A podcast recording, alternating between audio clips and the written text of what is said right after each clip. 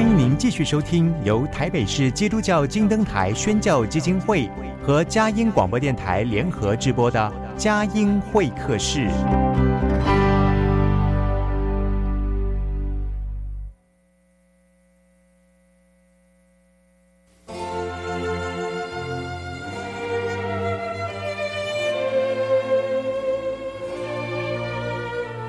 有了朋友的陪伴，人生不会寂寞孤单。在这个充满着欢笑和泪水的节目园地，愿它能带给我们生命的温暖与共鸣。亲爱的朋友，欢迎来到佳音会客室，让我们彼此真心分享，真诚以待。让我们一起留住感动。追寻光明。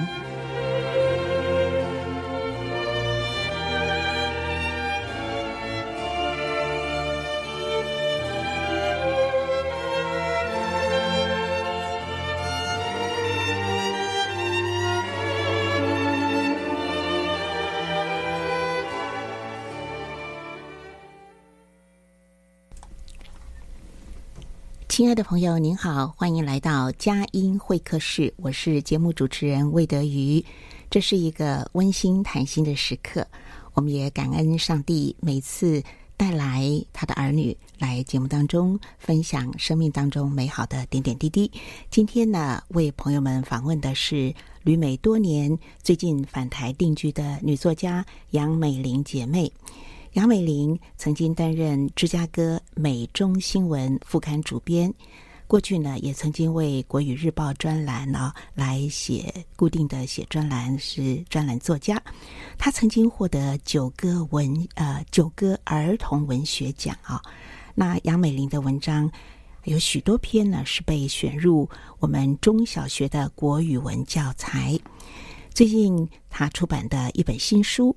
客舍拉斯维加斯，他是在二零二零疫情蔓延的时候，从拉斯维加斯他自己家里的后院呢为写作及起点，那么用散文和摄影来记录四季人文还有生态景观。呃，我们对拉斯维加斯，我想一个嗯。既有的一种印象，大概就是认为它是赌城。但是我们看了杨美玲所写的《客舍拉斯维加斯》，才发现那是那么一块风情万千的沙漠城市，是绿洲啊。那么在呃这本书里面，糅合了沙漠风情，也有他的童年回忆，更有亲情互动。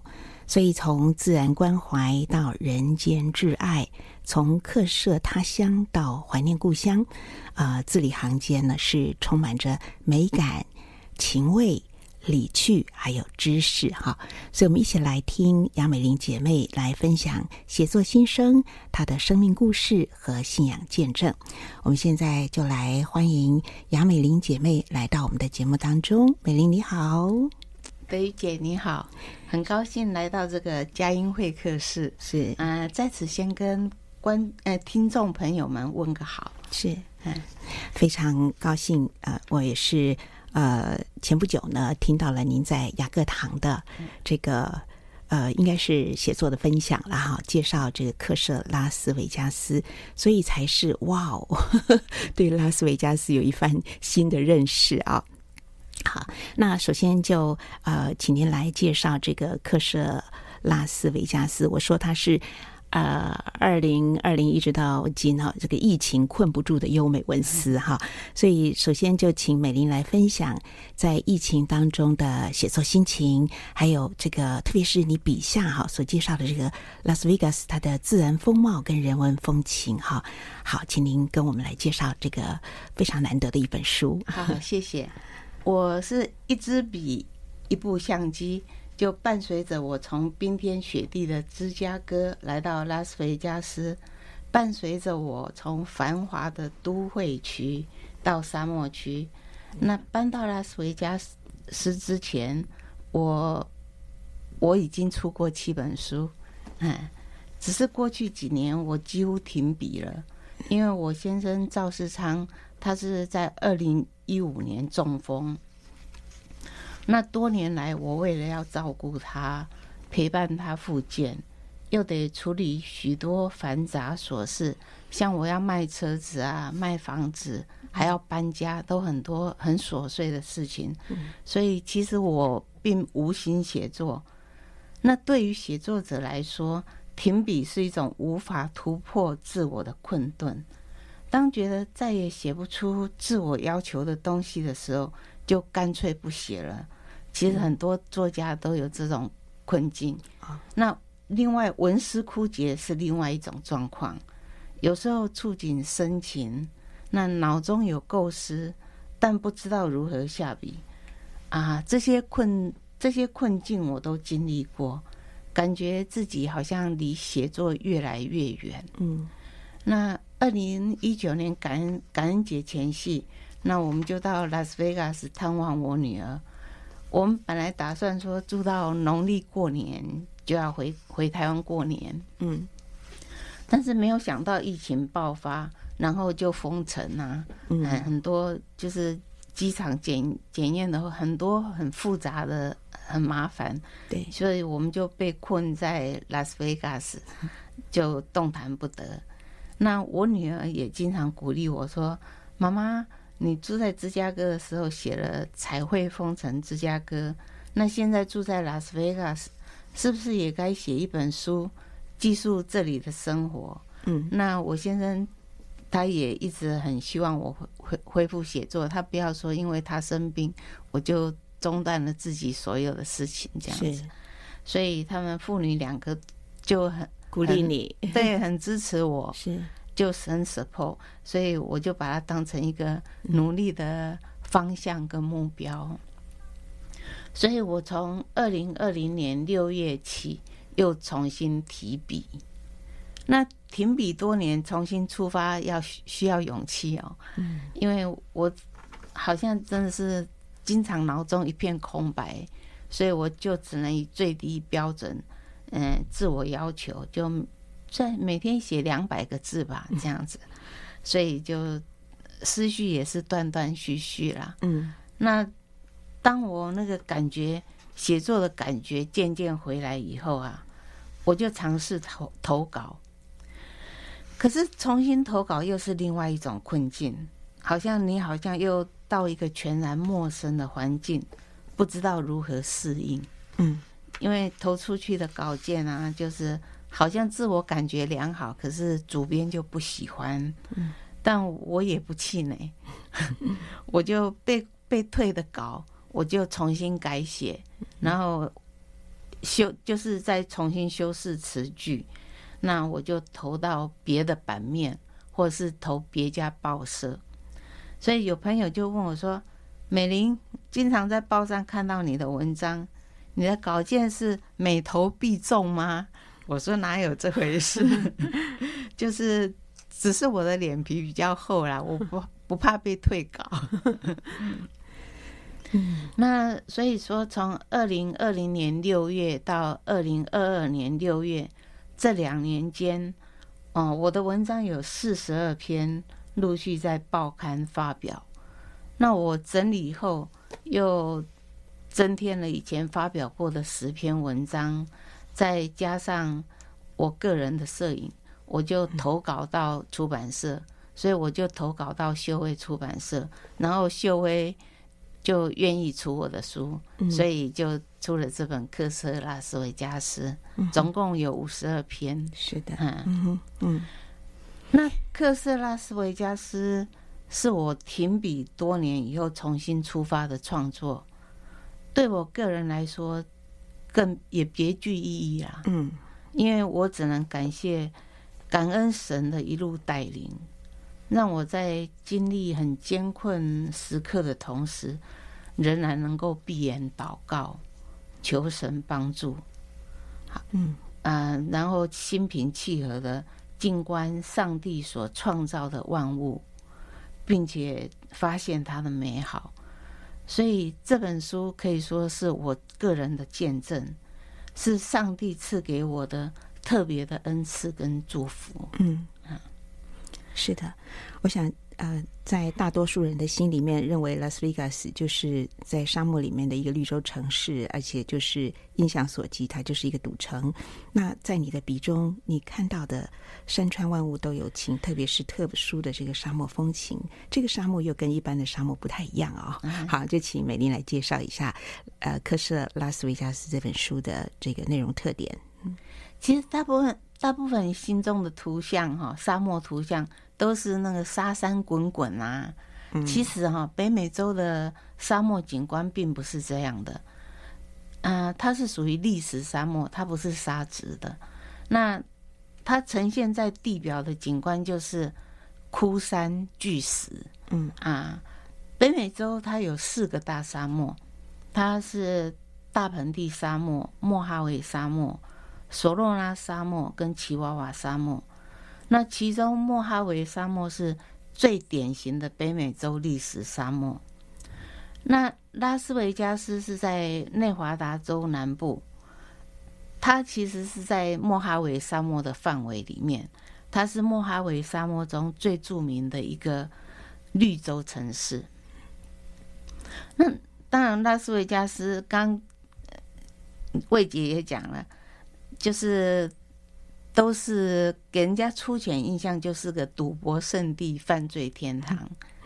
其实拉斯维加斯它总面积比我们台北市稍微大一点点，嗯，它人口有六十五万，但是我们台北市有两百六十五万，所以就是等于有点地广人稀这样子。是，那其实它的赌场都是集中在赌城街，那赌城街就像我们台北市的西门町。它只是大城市中的一个很小的区域，嗯，那都是吸引观光客啦，所以当地居民其实都很少去，因为那消费都比较高嘛，嗯。那我住在当地，我是以市民的眼光看这个城市，当然会有不同的观点，因此我就用文学的角度和我的相机记录它的事迹、生态景观。跟其他林林总总，我是希望从不同的面向，让大家更深入认识这个城市。嗯哼，好，我们呃先分享一段诗歌，因为待会儿请美玲来呃记述他笔下的克什拉斯维加斯的风情。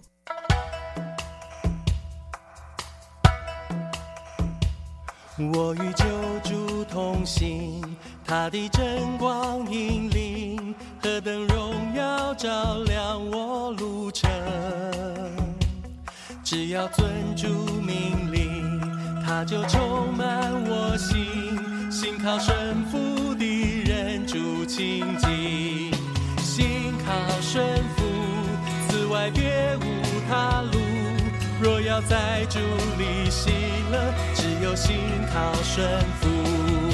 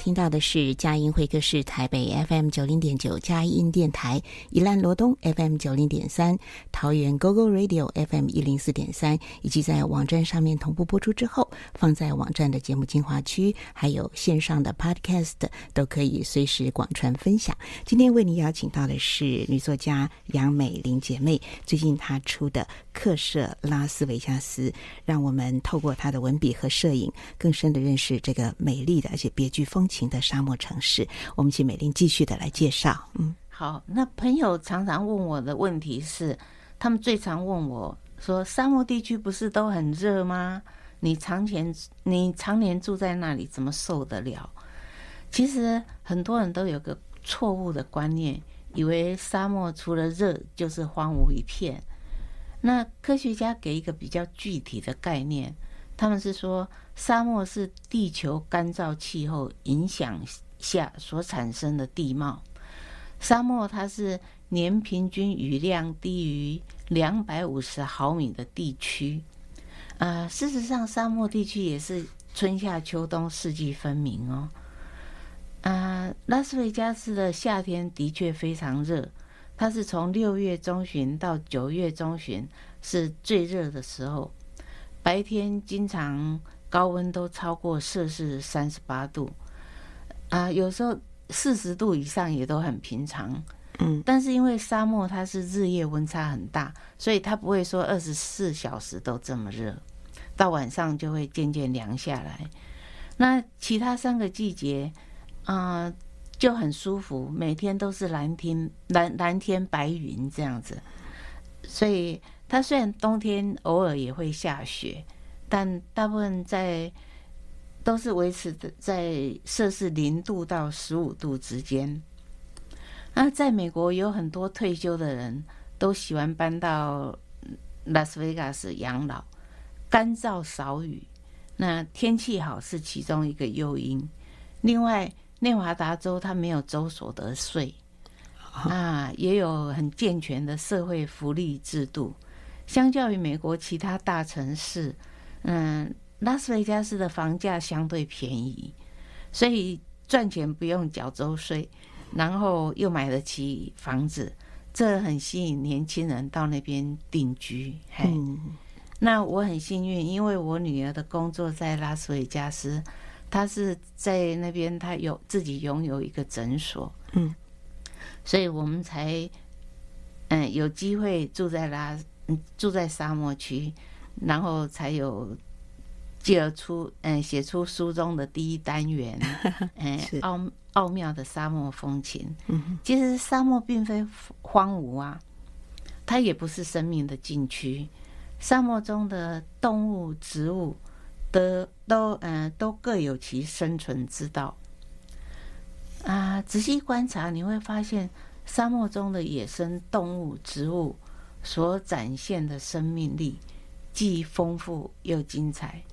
那关于我个人写作，我是我喜欢我写作喜欢以动物、植物为主角，来诉说人与大自然之间相互依存的奥秘。自然之趣存在世界上每个角落。你看，一朵小花，一棵大树，天上的云朵。地上的起始，奇妙的动物生态，都制成一道风景。这些数之不尽的大自然情境，都是上帝所创造的。他们永远等候人们去观察、去抚触。那在干裂的地表，我看到仙人掌重生，开出；我看到在重生的仙仙人掌开出。色彩艳丽的花朵，我就写下一首小诗，叫做《野地的仙人掌》啊，我就念一下吧。好，嗯，烈日当空，沙漠谷地的砾石堆，艳丽桃红绽放满地，抢尽群山风采。一阵强风带来沙尘，花瓣没有皱眉头。盈盈笑脸，流出如蜜之意，喂养蜂蝶。上帝赐他全身坚硬的刺，以御天敌，怀以感恩。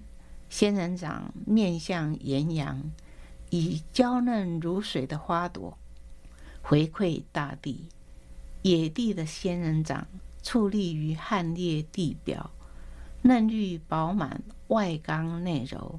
它有一颗最温柔的心。嗯，哎，类似这样的感动，即使是在沙漠中，也触目皆是。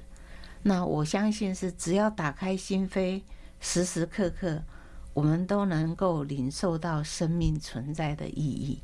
嗯，那大自然是个异动的世界。清晨，黄叶自树梢抖落一地，到傍晚就枯干了。那我们仰天望云层，晨曦晚霞变幻莫测，花开花落也会触动人心。像萌芽、草绿、叶枯、飘雪。一年当中，我们虽然很明显的分辨出四季变化，却无法掌握什么，只能让它随着日子的流逝而褪色。于是，我就借用相机，透过小小的镜头，将眼前曼妙奇景变成永恒的记忆。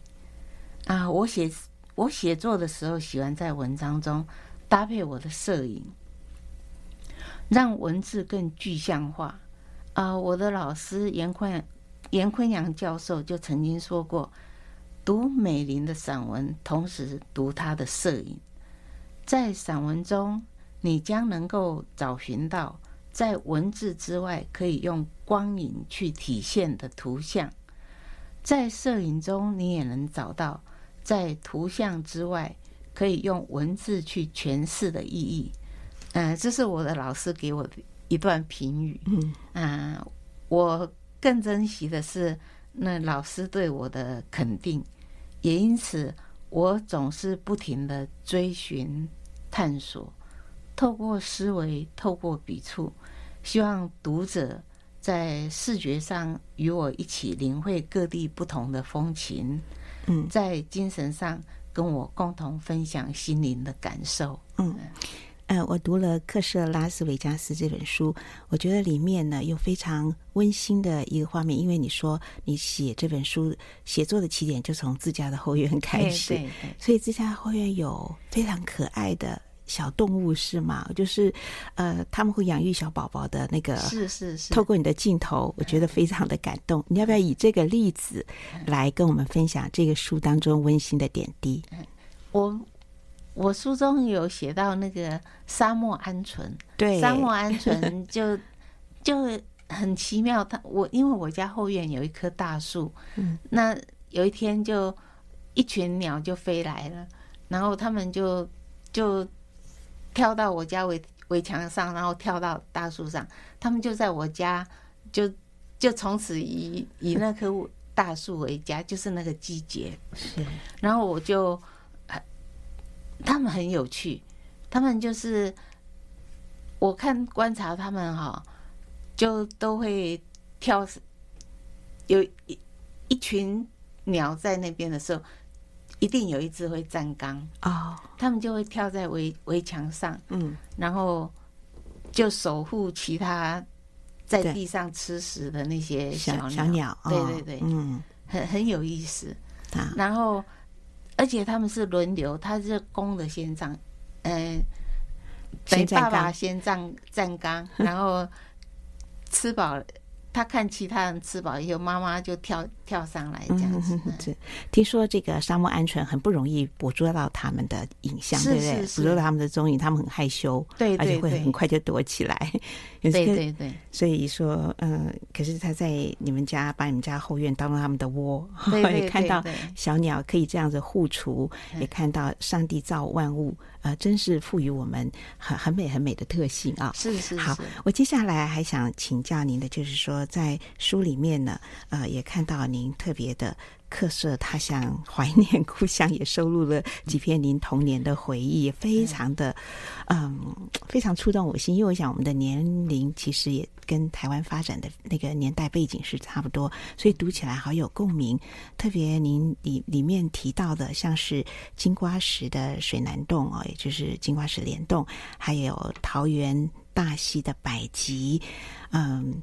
这些地方都特别的淳朴，那处处可以看到您的童年回忆，还有故人情。像是你提到了大舅啦、舅妈啦，嗯、呃，也有提到，直到现在还跟妈妈有事，嗯、这个常常上线上视讯分享啊。然后，呃，我想请您分享一些儿时的温馨回忆，还有您信主的经历、恩典见证。嗯，好，谢谢。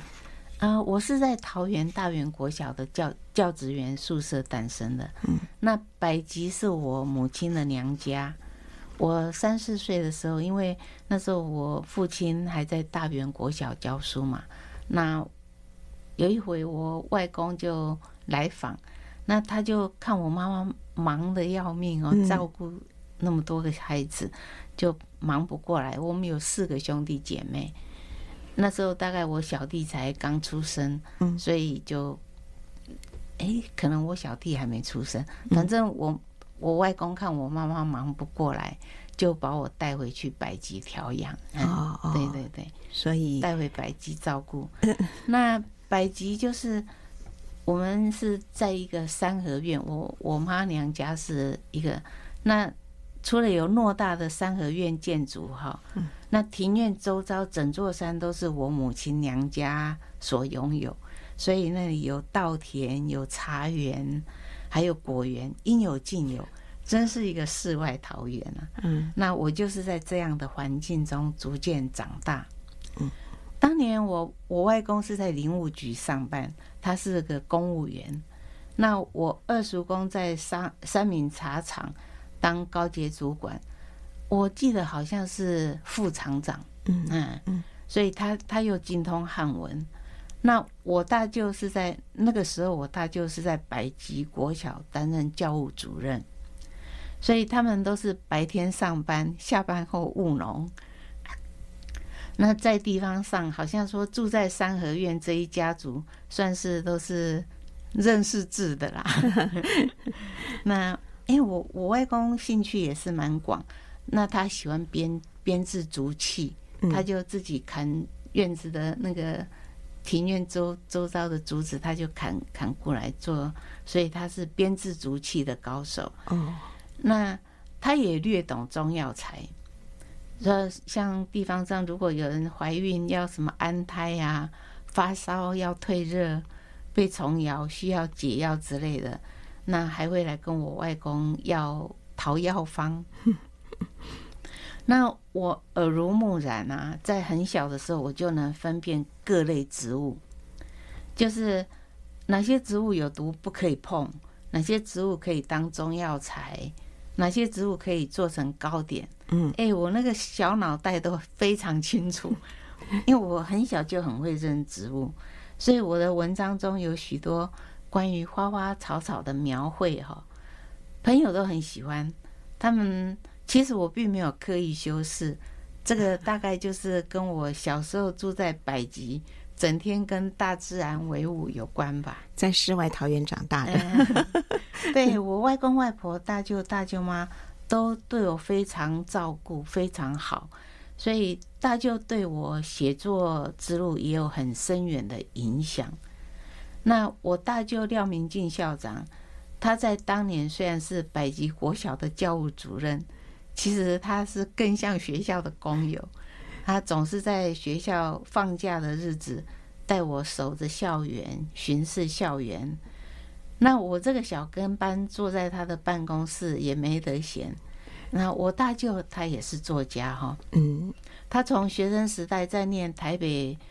现在台北教育大学就是那时候是台北师专，他就经常投稿。那他喜爱他喜喜爱阅读，会找很多童书让我翻阅。嗯，那等我年纪大一点点，就每年寒暑假回到百吉，我大舅都是督促我，会督促我做功课，然后他还会选些那个文学的书籍，让我当课外读物。嗯，哎，好，我们呃聊到这里呢，对于。呃，美玲她的童年在大溪百吉的这个如同世外桃源一般的外公外婆家呢，真是跟她一样进入了这个温馨的胸心情里面。我们听一首诗歌音乐，待会儿呢再请美玲来谈一谈啊、黄如今的黄金博物馆，也就是当年的水南。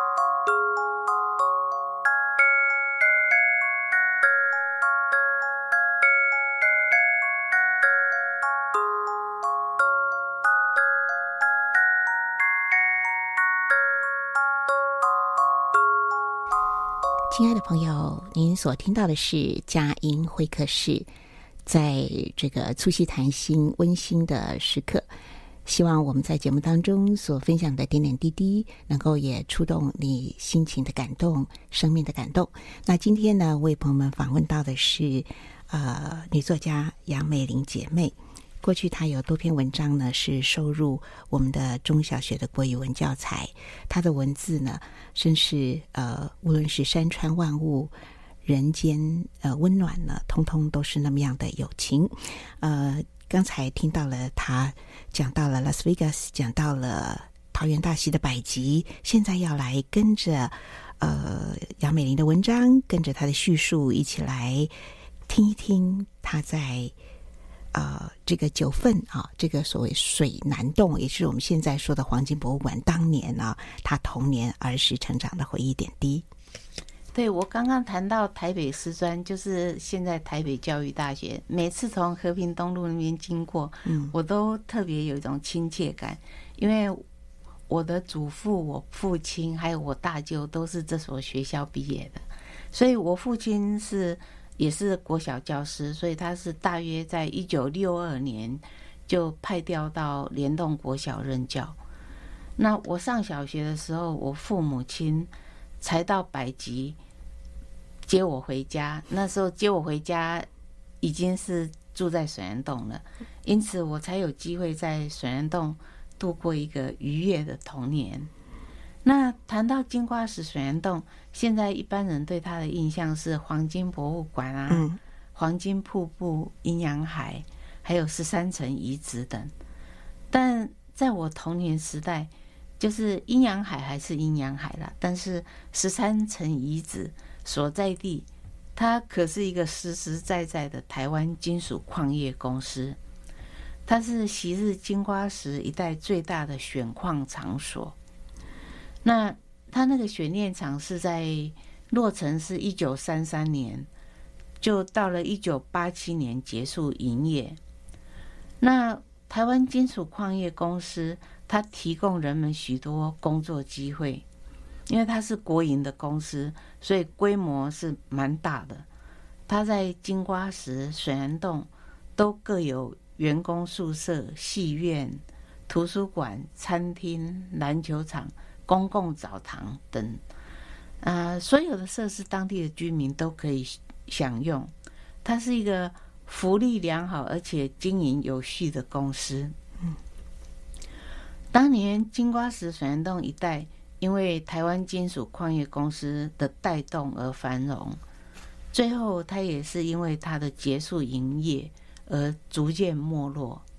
啊，现在好像联动国小就没有多少个学生了。嗯，是的。现在因为全部大家都少子化，尤其是在比较偏偏远的地方，那可能更少了哦。对，那我在联动国小念书的时候，全校有一千多名学生，所以少部分是家中以捕鱼业为为业啊，因为那个是海边嘛。嗯，还有一些是当地有一个私立的永久煤矿，有些小孩的父母是在永永久煤矿工作，那。大部分的孩子父母都是在台湾金属矿业公司工作，他们都是住在公司的日式宿舍里面。那我是很幸运，诞生于基督徒家庭。当年我父母在教会中都有服侍。那我爸爸司琴啊，我他偶尔也当翻译，因为我我爸语言能力是蛮蛮有那个语言的天分哈。所以我妈妈是。在教儿童主日学，啊，我可以从我可以说从小就是在教会的环境中长大。那我记得我小学小学三年级的时候，我们全家还是每个礼拜都去金瓜石参加主日崇拜。水帘洞在山山脚下，金瓜石在山上，所以我们就要爬山到金瓜石这样子。那我记得当年金瓜石的的。金瓜石教会的宣教士是德国人，哦，我们就称她白姑娘。嗯嗯，那她就住在教堂旁边的宿舍。那她也曾经请我到她的宿舍吃饼干，那把我当成一个小大人招待哈。所以他的样貌我已经不太记得，但是那种善待一个孩子的心意哦，让我至今难忘。那。我妈是跟白姑娘蛮好的，感情很好，所以前些日子我在跟我妈视讯的时候，我就问她白姑娘，我妈还提起说，当年白姑娘要回德国的时候啊，她还专程送白姑娘到到基隆搭船的往事。那个时候不是搭飞机，他们回 回国是搭船的。那水帘洞的会友，他除了在到金瓜石聚会。每个礼拜我们也都另有家庭礼拜，就轮流到每个会友的家中聚会。那大人聚会，我们小孩也都玩在一起，那感情就像自家的兄弟姐妹，彼此照顾，和乐融融。所以家庭礼拜是我在水帘洞最珍贵的回忆。那水帘洞改革中长老教会成立以后。水帘洞的会友就不需要每个礼拜爬山到金瓜石聚会了。那水帘洞的教会，他有聘请专职的牧者，也经常邀请各地的牧师前来讲道。那我印象中，吴勇长老、寇世远牧师，他们常来讲道，他们都是我家的常客。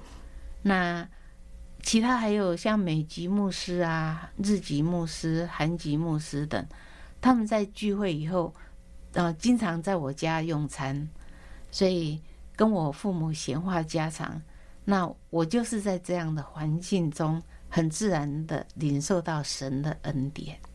是的，听美玲这样子娓娓的道来，我们都陷入那种又很怀旧，呃，又很温馨，而且充满着。呃，神所赐的喜乐、平安同在的一个氛围。呃，我们要说，呃，那个金瓜石水南洞，啊、真的很像是，呃，我觉得，我觉得在林里的看见了，真的很像是一个上帝所特别祝福的宝地。因 为后来好多的牧者哈，好像呃，如今在这个海内外，甚至这个呃。整个国际的这个基督教会的施工里面呢，有很多都是栋梁的人才哈，所以很难想象当年在金花石水南洞那么一个淳朴的地方，可以孕育出这么多美好的人才。好，我们进一段诗歌音乐，待会儿继续的访问杨美玲姐妹。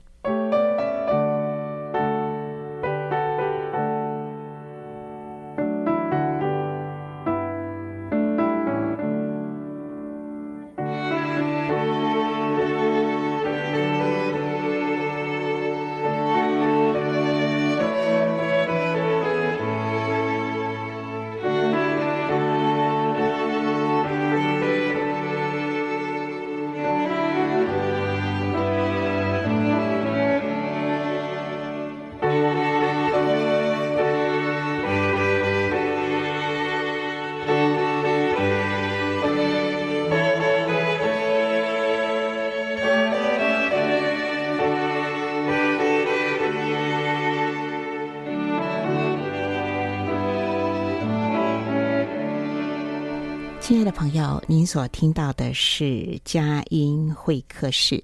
今天为您访问到的是旅美多年、最近返台定居的作家杨美玲姐妹。呃，她所出的书，除了呃最近的这个《客舍他乡念故乡》啊、呃，之前呢也有彩绘芝加哥风情，嗯、是吗？彩绘风城芝加哥，哦、彩绘风城芝加哥，哈，我们都很想嗯这个。赶快来阅读一下啊！那如果听众朋友您对于杨美玲姐妹的书啊呃，也想要看一看的话呢，其实可以到博客来网站啊，还有一些呃像是金石堂啦、诚品书局哈，都可以找得到，非常推荐啊！客舍拉斯维加斯，其实从拉斯维加斯的起点，呃，其实。人生的许多的百般的滋味，还有从他乡到故乡种种的故旧人情，还有许许多多呃这个山川景物以及植物小花小草。呃，小动物哈，都在美玲的笔下那么样的栩栩生动而有情，所以呢，可以说是呃，容充满了美感、情味、理趣，还有知识啊。好，那我想在您的文章里面啊，我特别感觉到就是非常的质朴纯真呐、有深刻的人生体悟，呃，当中。您也特别提到，其实您的先生世昌弟兄中风之后呢，其实对你来讲是一个，你那时候以泪洗面哈，是一个突如其来的很大的一个人生的打击。那你如何面对信仰带给你的力量？那现在的状况又是如何？嗯，啊、呃，我先生中风那天是母母亲节，那他一个人是，他是一个人回台湾度假。二零一五年嘛，二零一一五年，二零一五年，嗯。那当时我独自在美国芝加哥的家中，那听到他中风的时候，我真的我全身发抖，几乎无法承受，哈，快要晕倒了。但那时候就是脑中有一个声音就告诉我说，打电话给牧师。那我拿起电话，手还一直发抖，真的我就没有办法平静下来。嗯，那李志明牧师。就在电话中为我祷告，那他祷告后，我的心才渐渐平息下来。当时我就真的亲身经历到主与我同在，所以因为有主的同在，我就即刻变得很坚强。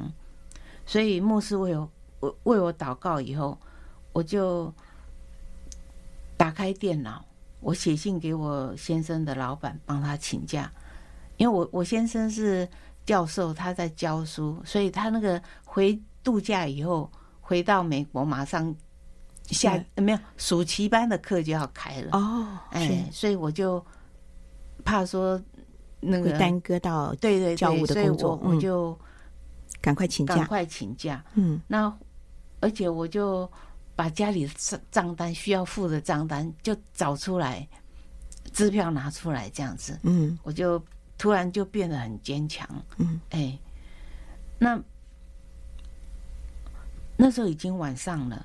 那牧师为我祷告以后，他就联络教会的，呃，王以真传道，他过来陪我过夜，这样子。嗯，同时，那我们教会有一个管望平姐妹，还有袁一凤姐妹，她。他就他们也就立即帮我订机票，他们就赶快去找啊找机票，帮我订到隔天一大早的机飞机飞，就是从旧金山转机要回台湾的班机这样。那隔天清早，那个王以真传道就载我到机场，然后我就回台湾，然后什么都没带。嗯嗯。那我先生住院半年哈，其中他还动了心脏手术哦，对，那。从彰化基督教医院就转到中国医药大学附设医院，再到中山大学附设医院，还有中国中山大学的那个中心分院。那就这这六个月期间啊，我们就我们两个就游走于台湾中部各大著名的医院。那他睡病床，我睡旁边的陪病床，但就是很奇妙哈。从李牧师在电话中为为我祷告以后，我就领受到有主同在，我从此就不再害怕。嗯，真的。那事实上，他整日卧床哈，心情难免很沮丧，所以有时候他就会躺在那些那边，就不知不觉就掉眼泪。那我也没办法，我只能说深深拥抱他。那曾经有一段时间啊，他情绪比较不稳定，那医生要开抗忧郁的药给他。但他拒绝，他一听到那个药名字，他就说他不吃那个药。嗯，呃，因为他在美国的时候哈，他经常听说有人吃了抗忧郁的药，反而更容易那个有自杀的倾向。所以他虽然卧卧床哈，身体不能动弹，但他头脑很清楚啊，他吃什么药他自己都知道。嗯嗯，但是我就坚信神的恩典够用。他的爱总是不离不弃，那我只能握着世昌的手为他祷告，祈求神让他的心情平静，那让他的心充满平安喜乐。那我是相信，只要我们有信心、有盼望，上帝必会借着医护人员的手来医治他。有时候我就念一段故事给他听。有时候我就请朋友，我就读朋友传来的电子邮件。那虽然我们是局限在医院病房的一个小角落，但时时刻刻总有许多温暖跟鼓励的话语，以及为我为我们带导的讯息，从世界各地传来。那世昌出院以后，还仍然需要复健哈。我就决定在彰化基督教医院旁边租一间小套房。那平日我陪他到彰基医院复健，周日我们就到医院里面的教堂。医院的顶楼有有彰基的教堂，嗯，所以我们就假日，嗯，星期日我们就去参加主日崇拜。那我第一次接触到佳音是在彰基候诊室里。啊、哦，我看到佳音广播月刊是那候诊室，他那个免费的佳音广播月月刊呢，他整排摆在医院的候诊室，嗯，提供大家免费取阅。是的，是，对，所以我就带了两本不同的月刊回到家里，这样子。那我们就在张基旁边的小套房住到二零一七年四月，才在家人跟亲友的祝福中。回到芝加哥的家中，我相信人的心是非常软弱的，但是因为有主同在，就能战胜一切。嗯，请问世昌弟兄现在复健的状况如何？因为他现在复健的很好，他现在是左边比较不能动，嗯、左边左手左手左手，他又也他他都可以起来自己行走，嗯，而且他就是走路为了安全还是要拐杖，嗯，但是。出门的话，我还是用轮椅推着他。主要是台北的交通，那个十字路口很可怕。对，但是一般的话，我尽量如果说不需要过，嗯，过十字路的地方，我都是让他自己走。嗯，所以他现在就是在稳健的恢复之中了。是是是。好，呃，我相信喜乐的心乃是良药。我们有主的。恩典，有主的平安，有主的医治，有主的同在，这是最美好的祝福。最后，我想请呃杨，我们想请杨美玲姐妹来跟我们分享您得力蒙恩的圣经经文。呃，诗篇二十三篇是我非常喜爱的经文。诗篇二十三篇第四节：我虽行过死荫的幽谷，也不怕遭害，因为你与我同在。你的脏、你的肝都安慰我。我前面提到世上中风，当时我差点晕倒，我几乎无法承受。但是牧师为我祷告以后，我就亲身经历到主与我同在，所以我就不再害怕了。我就学会紧握着他的手祷告，祈求主赐赐给我们心中平安喜乐。那我也学会在他忧伤失意的时候，鼓励他勇敢面对病痛。我学会将一切的重担都交给上帝，这样我就自己反而会变得比较理智跟坚强。嗯嗯，那所以我经常就默念十篇二十三篇，啊，我的心灵便因此得到安慰。阿门。真的，呃，听杨美玲姐妹娓娓道来，不论是他书写的心情，不论是他童年的点滴，不论是他日常的生活，不论是他旅居的城市的点点滴滴，其实都可以看到，在笔墨间，在话语之间，他有从神而来那不动摇的信心、盼望和爱。特别他温暖的笔触，呃，质朴的情感。呃，我相信可以温暖许许多多读者的心，也希望透过今天我们节目的专访，我们听到了他优美的呃文思，也听到了他敬虔的心。非常感谢上帝赐给我们这样的一个机会，同时我们也实在很感谢所有佳音电台，特别是佳音勇士的支持。呃，透过大家。一起的奉献，使我们可以有许多的平台来分享福音的爱，也就是像我们的佳音广播月刊哈，还有佳音的 Love 联播网。就是我们除了频道、网站，还有线上各样的竭尽所能的来传递佳美的好信息，以及鼓舞人心、鼓舞生命。在即使死走过死荫幽谷，我们也不怕遭害，因为我们可以一起分享在诗篇二十三篇所传递的这样的一个恩惠慈爱，它会永远紧紧的追随着我们，终生终我们一生都是 神的爱与眷顾都是同在的哈。好，非常感谢美玲，呃，温馨。而且隽永的分享，谢谢您，谢谢，谢谢，谢谢。我们也祝福时常弟兄呢，能够恢复的更稳健、更好，直至全然康复。好，谢谢听众朋友的收听，也祝福您满有喜平安喜乐。我们下次再会了，拜拜。